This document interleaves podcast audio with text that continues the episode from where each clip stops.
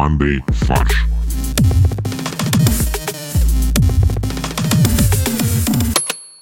Всем привет, это подкаст «Мандай фарш», и у нас в студии мои прекрасные соведущие. Металлический Максим, Привет. это металлический голос, надеюсь. Да. Бетонный Боря, Я пытаюсь придумать, какой может быть бетонный голос. звук бетономешалки, пожалуйста. К сожалению, с нами нету опалубочного Олега, потому что он остался на складе, а я кирпичный Костя, и мой кирпичный звук будет таким. Звук э, кирпича, лежащего в стенке. Такие кирпичи, да, в доме? Это сопротивление материалов такое идет. Костя похож на кирпич, потому что он красный и полый внутри. Неплохо. А еще у меня сейчас серая футболка, поэтому как будто она, я облеплен этим бетоном. Мгм, Цементом. Цементом, точно. Подожди, а бетон и цемент разные вещи? Да, бетон — это строительный материал, цемент — это связующая, слепливающая штука. Из бетона. Нет, цемент — это составляющая часть бетона. А, все окей. А почему опалубочный Олег? Я не придумал стройматериал на О другой. Я погуглил даже, где ударение делать. Опалубка. Потому что я подумал, что это лубочный Олег. Опа! Лубочный Олег. Нет, это было так, что сначала был палубный Олег, а потом «О, палубный Олег». Неплохо. А что это означает? Потому что, как и обычно, в словаре на слово «опалубочный» написано «относится к опалубку». И я такой, о, ну, Посмотрел, что такое опалубка? нет, зачем я буду делать лишние движения? А, ну, действительно, твое любопытство было удовлетворено первым запросом. А вообще не понимаю этого в словарях. Если я еще опалубочный, значит, я, скорее всего, не знаю слова опалубок. Опалубка, она. Опалубка она. Так что это? Кто такая опалубка? Ну что, у нас Боря же слова Рожегова отвечает. Новая рубрика в подкасте «Манды фарш». Новая рубрика «Боря и слова Режикова». Тут предлагают посмотреть в глагол «опалубить». Опалубить. Как известно, опалубить – это подготовить опалубку. То есть обить, обложить чем-нибудь снаружи какое-нибудь сооружение. А Еще опалубка – это форма будущей бетонной или, или железобетонной конструкции, которая наполняется арматурой и бетонной смесью. Опалубка – это, ну, формочка, грубо говоря, для выпекания. Да. Ну что, друзья, мы сейчас расскажем вам чудесную историю, которая, мне кажется, должна вдохновить всех на отдых этим летом. Житель Москва-Сити доехал на такси в город Судак за два дня за 65 тысяч, чтобы просто попить пиво. Максим, расскажи про эту чудесную новость. Я очень надеюсь, что это, на самом деле это виральная какая-нибудь э, реклама отдыха. Возможно, кстати, да. Эту новость, кстати, прислали нам подписчики в наш замечательный Мандай чат в Телеграме, в который каждый может попасть, если перейдет по ссылке в описании к этому выпуску. 37-летний таксист, ничего не подозревая, по тарифу комфорт, приехал в Москва-Сити. Комфорт плюс. Комфорт плюс, да, извините, пожалуйста, да. Подожди, а как он ничего не подозревал, мог приехать? Он же берет заказ, ему сразу показывают маршрут, нет? Нет.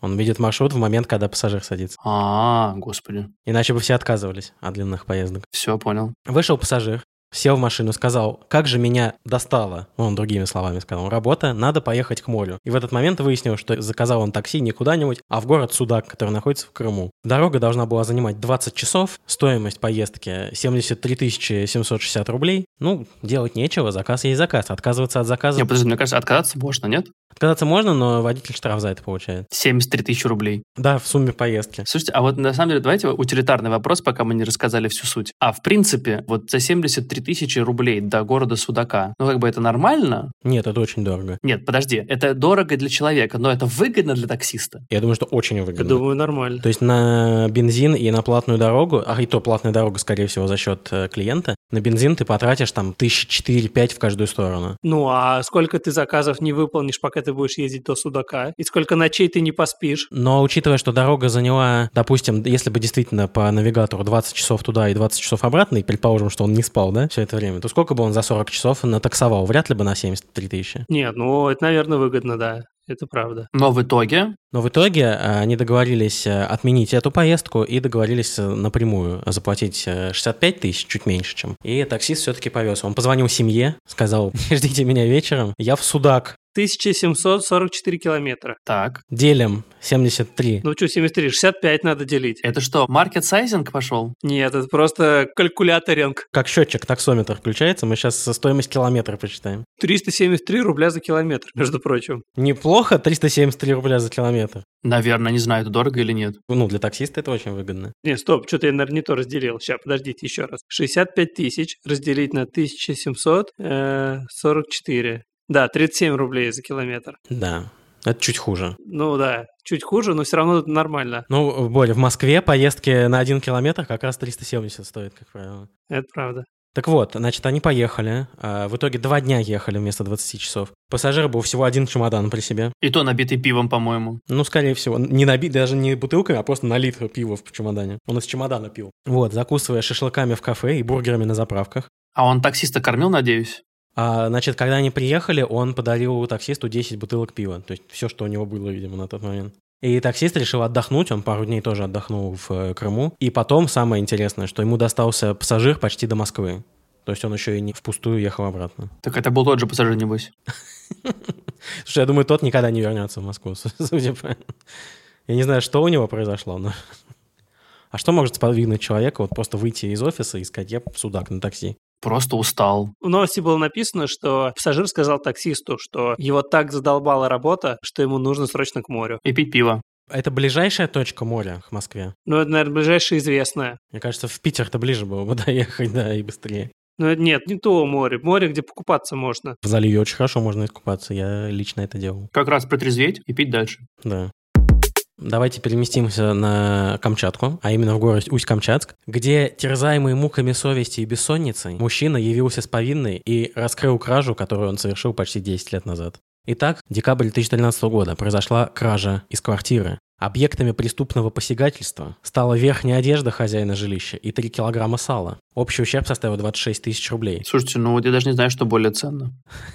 25 тысяч это сало и 1000 рублей одежда. По горячим следам преступление раскрыть не удалось, несмотря на комплекс мер по розыску виновного. А какие меры принимаются для поиска вора сала? Во-первых, э, специально обученные собаки, да, которые ищут по запаху сала. Да, во-вторых, ставится э, тарелка с борщом, Так. Ну, на которую владелец сала должен как бы напасть для того, чтобы произвести поедание сала и борща. А, то есть он не может, да, вот он несет сало, он обязательно должен прийти туда, где борщ есть. Да, Поэтому по горячим следам, да? конечно. Несмотря на это, преступление раскрыть не удалось. Прошло почти 10 лет, и 2 июня в Усть-Камчатский отдел МВД России обратился мужчина и рассказал, что это именно он совершил это преступление. Он в подробностях знал обстоятельства, обстановку в квартире на тот момент, поэтому не было сомнений, что это именно он. Представляешь, запомнил. Я бы уже забыл, э, что произошло 10 лет назад. Конечно, запомнил, он 10 лет спать, он же потом рассказал, что он спать не мог 10 лет. Прикиньте, как ему было плохо. Но самое важное, вернул ли он сало? Нет, похищенным злоумышленник распорядился по своему усмотрению. Вещи обменял на алкоголь, Естественно. А, ну и закусил. а сало употребил в пищу, да. Молодец. В закуску. Я напомню, 3 килограмма сала. Ну, это, кстати, не так много. Но к тому же его можно по течение длительного периода употреблять. Но это если ты еще своровал морозилку.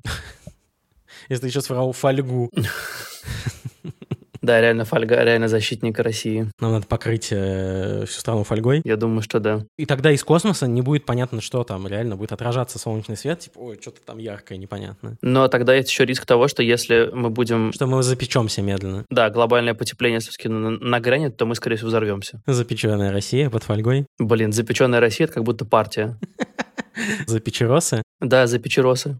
На вопрос следователя о том, что же привело мужчину в полицию спустя столько лет, обвиняемый ответил, что пришел, поскольку стал испытывать сильные душевные переживания по поводу своего деяния. У него начались проблемы со сном. Всему стал являться призрак э, хозяина. говорит, Призрак сала. «Верни сало. Призрак сала. Да. Новый мюзикл.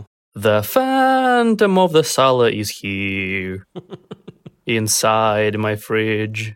Вот, поэтому он полностью возместил ущерб потерпевшему, хоть и спустя 10 лет, и принес ему извинения. Вот сейчас решается вопрос о мере пресечения и возобновлении судебного преследования. Вообще, по идее, есть же срок давности у преступлений. У похищения сала нет срока давности. Мы часто в наших выпусках говорим о сыре, и вот э, этот выпуск не станет исключением. Впервые показана эффективность коррекции психического расстройства сыром. Неплохо.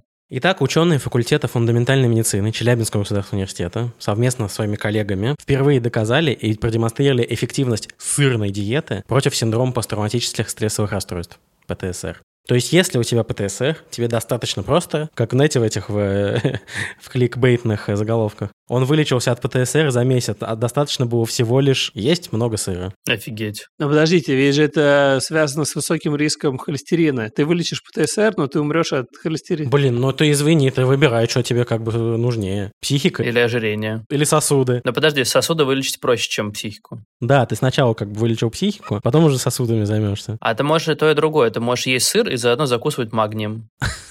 закусывать магнием. Нет, ну можно же есть лечебный сыр, про который мы как-то рассказывали в выпуске, с угольный. Но уголь не очень помогает, мне кажется, в лечении сосудов. То есть это сразу универсальный сыр, который тебе как бы и психику лечит, И очищает организм еще. Да. и, да, и пищеварение улучшает, и как бы холестерина лишает. Это как валерьянка от всего, здесь то же самое. Какое же исследование провели ученые? Они на лабораторных мышах, крысах, простите, подвергли их сначала ПТСР. Я не представляю, как подвергнуть крыс ПТСР. Я думаю, что они восстановили Вьетнамскую войну просто с мышами. Вьетнамские флешбеки. Да.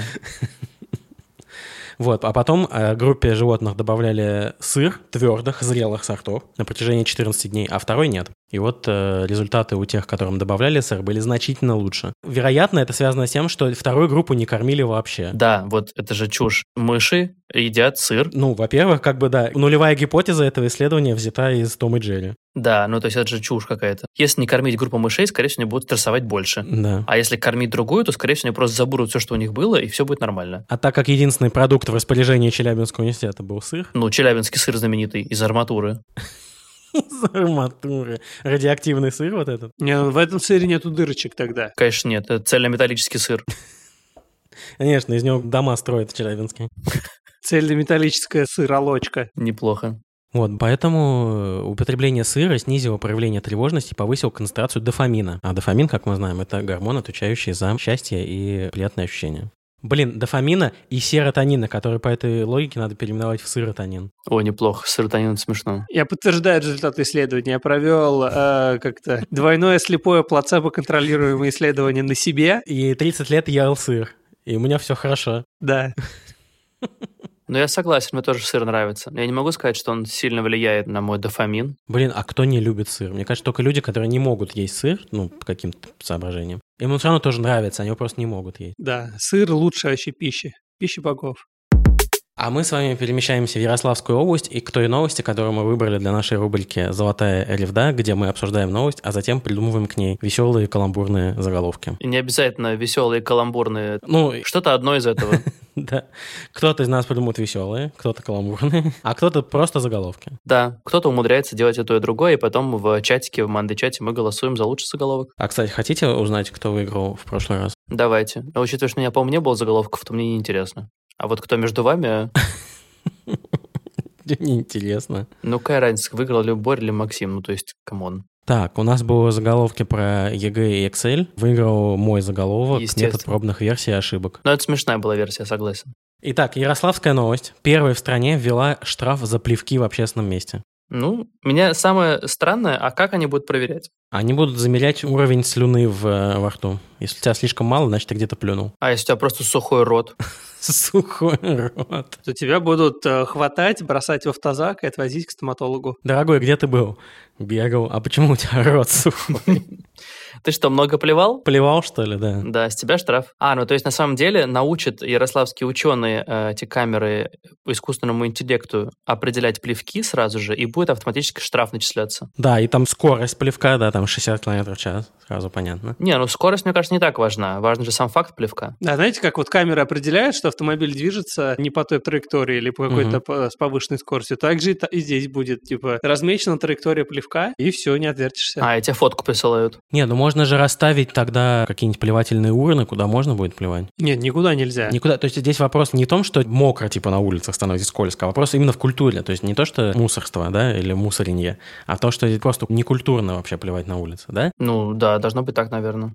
Э, Интересно здесь не только а, само объявление об этой мере, но и где оно было сделано. Об этом губернатор Ярославской области Михаил Евраев заявил на встрече с кинорежиссером Никитой Михалковым. Это знаменитая встреча Никиты Михалкова со всеми губернаторами России. Ну, слушай, Никита Михалков в свое время тоже много наплевал на кинематограф, поэтому я думаю, было сообщить ему не грех такое. Нет, наоборот, он ездит и спрашивает, какие меры вы принимаете по повышению типа культурного уровня у вас в области. Так, так, так. И причем у, у Михаила Евраева не было ответа, он на месте придумал. А мы э, э, запретили плевки. Вот прямо сейчас. Вот прямо сейчас вот э, Сергей Петрович бежит с бумажкой в законодательный орган, и все. И его охранники, которые поливали на пол все это время, такие, в смысле? Да, что? Нет, не так, Максим. Его охранники, которые все время плевали в потолок. Блин, подожди, а в потолок можно? Если ты дома, то можно, да. Если вы смелые, ловкие и умелые, плюйте скорее в потолок. А если ты в кинотеатре или в ресторане, то нет. Более того, в ресторане теперь нельзя плевать в суп посетителю. Можно, почему? Это общественное место. Так подожди, плевать же нельзя на пол, и все. Секундочки. Плевки в общественных местах. А, окей. Блин, ну я считаю, это гениальное, конечно, решение.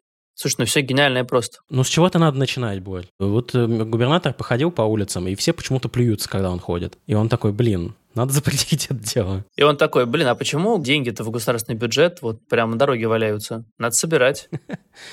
Да, вот. Они первыми в стране и третьими в мире ввели ответственность за плевки. Две страны имеют административную ответственность за плевки. Это Сингапур и Казахстан. Ну, то есть наши страны-побратимы. Ну, Сингапур, вы знаете, там достаточно жесткие законы. Там за выброшенную жвачку можно сесть в тюрьму на месяц. Да. А за наркотики вообще лишиться жизни. За кражу тебе руку отрубят и всякое такое. Ну, нет, конечно, но наказания там достаточно строгие. А за плевок тебе отрубят губы. Или вставят тебе трубку, которая все время будет высасывать тебя всю слюну изо рта. Как вы у стоматолога, да? Да.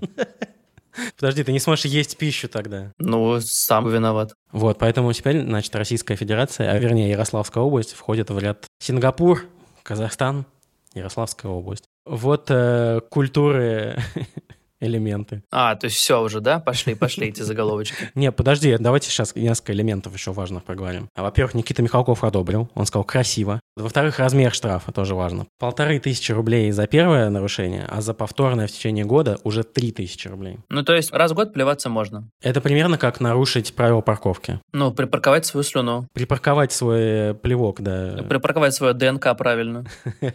А, кстати, может, поэтому запретили? Чтобы биометрию не разбрасывали. Чтобы не собирали иностранные спецслужбы. Конечно, иностранные агенты не собирали твой ДНК с улицы прям. Ну да, знаменитый в Ярославской области прям просто кладезь этих иностранных агентов. Прошло там группа молодежи, все поплевали, а за ними уже с ватными палочками. Так-так-так. Конечно. Ну а так вот соберут э, со всех этносов и будут биологическое оружие делать, направленное. Огромный гигантский плевок на Ярославль.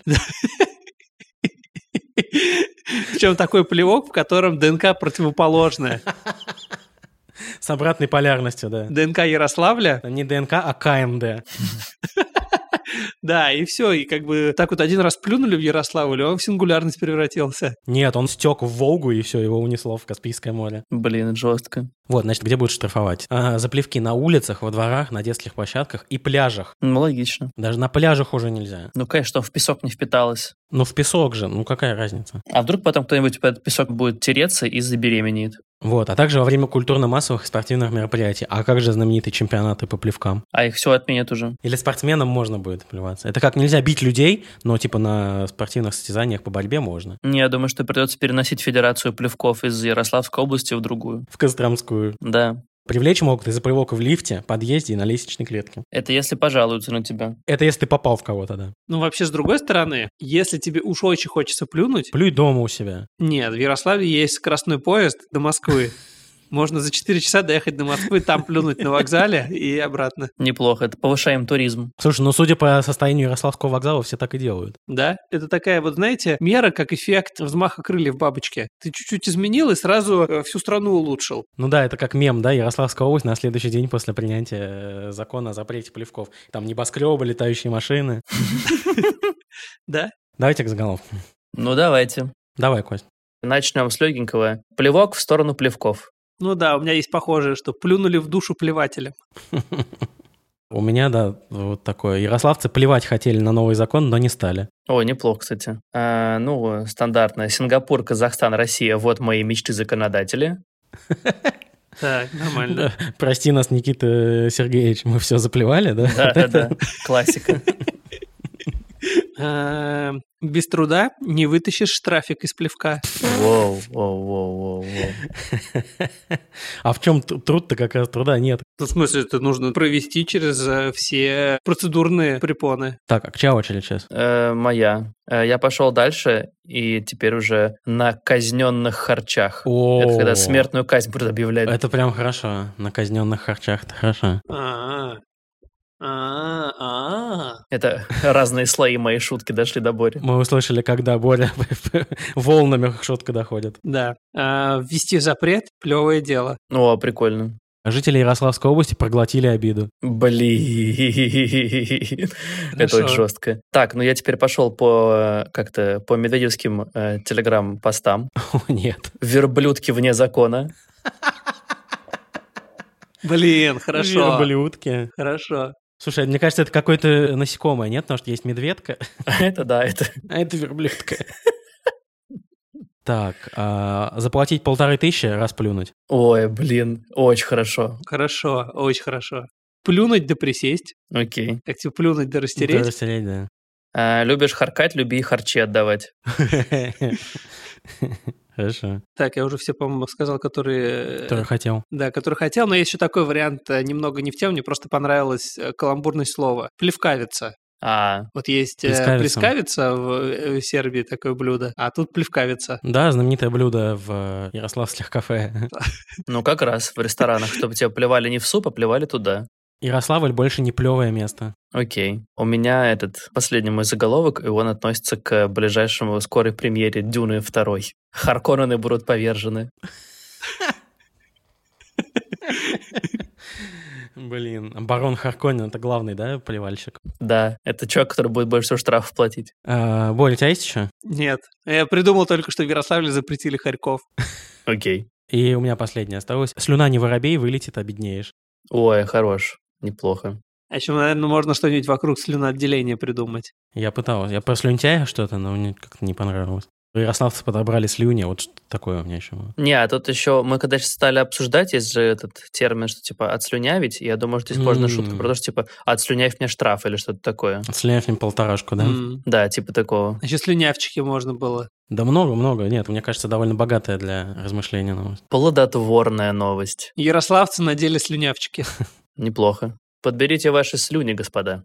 Ну, типа. Ярославские слюнтяи. Это как будто фильм э, Тарантино местного. А плач Ярославны тоже происходил там? Да, вот я подумал тоже про плевок Ярославный. Ну, мы сегодня, конечно, в ударе. А вот в Германии автомобилистов будут штрафовать за хлопки дверью. То есть у нас за плевки, а у них за хлопки. Э, А кто будет оценивать громкость хлопка? Ну, шумомер. А, то есть нужно будет за свои деньги установить шумомер на машину? Он уже будет установлен. По немецким законам каждый немецкий автомобиль будет производиться с шумомером. Ну, на самом деле, это тоже не во всей Германии, только в одной коммуне в земле Баден-Вюртемберг. Там очень сильно беспокоятся о общественной тишине и уже ограничили скорость до 30 км в час проезжающих мимо автомобилей. Но не только шум двигателя, оказывается, оказывает давление на жителей коммуны, но и хлопки дверей. И вот они решили побороть эту заразу. А размер штрафа составит 80 евро. Борь, быстрый подсчет. 80 евро – это больше, чем полторы тысячи рублей? 80 евро – это вообще-то 8 э, тысяч рублей. Это значительно больше, да. То есть это сколько? Это... Почти в четыре раза больше. Нет, пять с половиной расплюнуть. Ну, то есть, если ты как бы живешь в коммуне и хочешь что-нибудь нарушить, то тебе проще поехать в Ярославль и поплевать. Да. Представляешь, какой вообще злостный нарушитель? Приехал в Ярославль Хлопнул дверью и плюнул. и плюнул, да.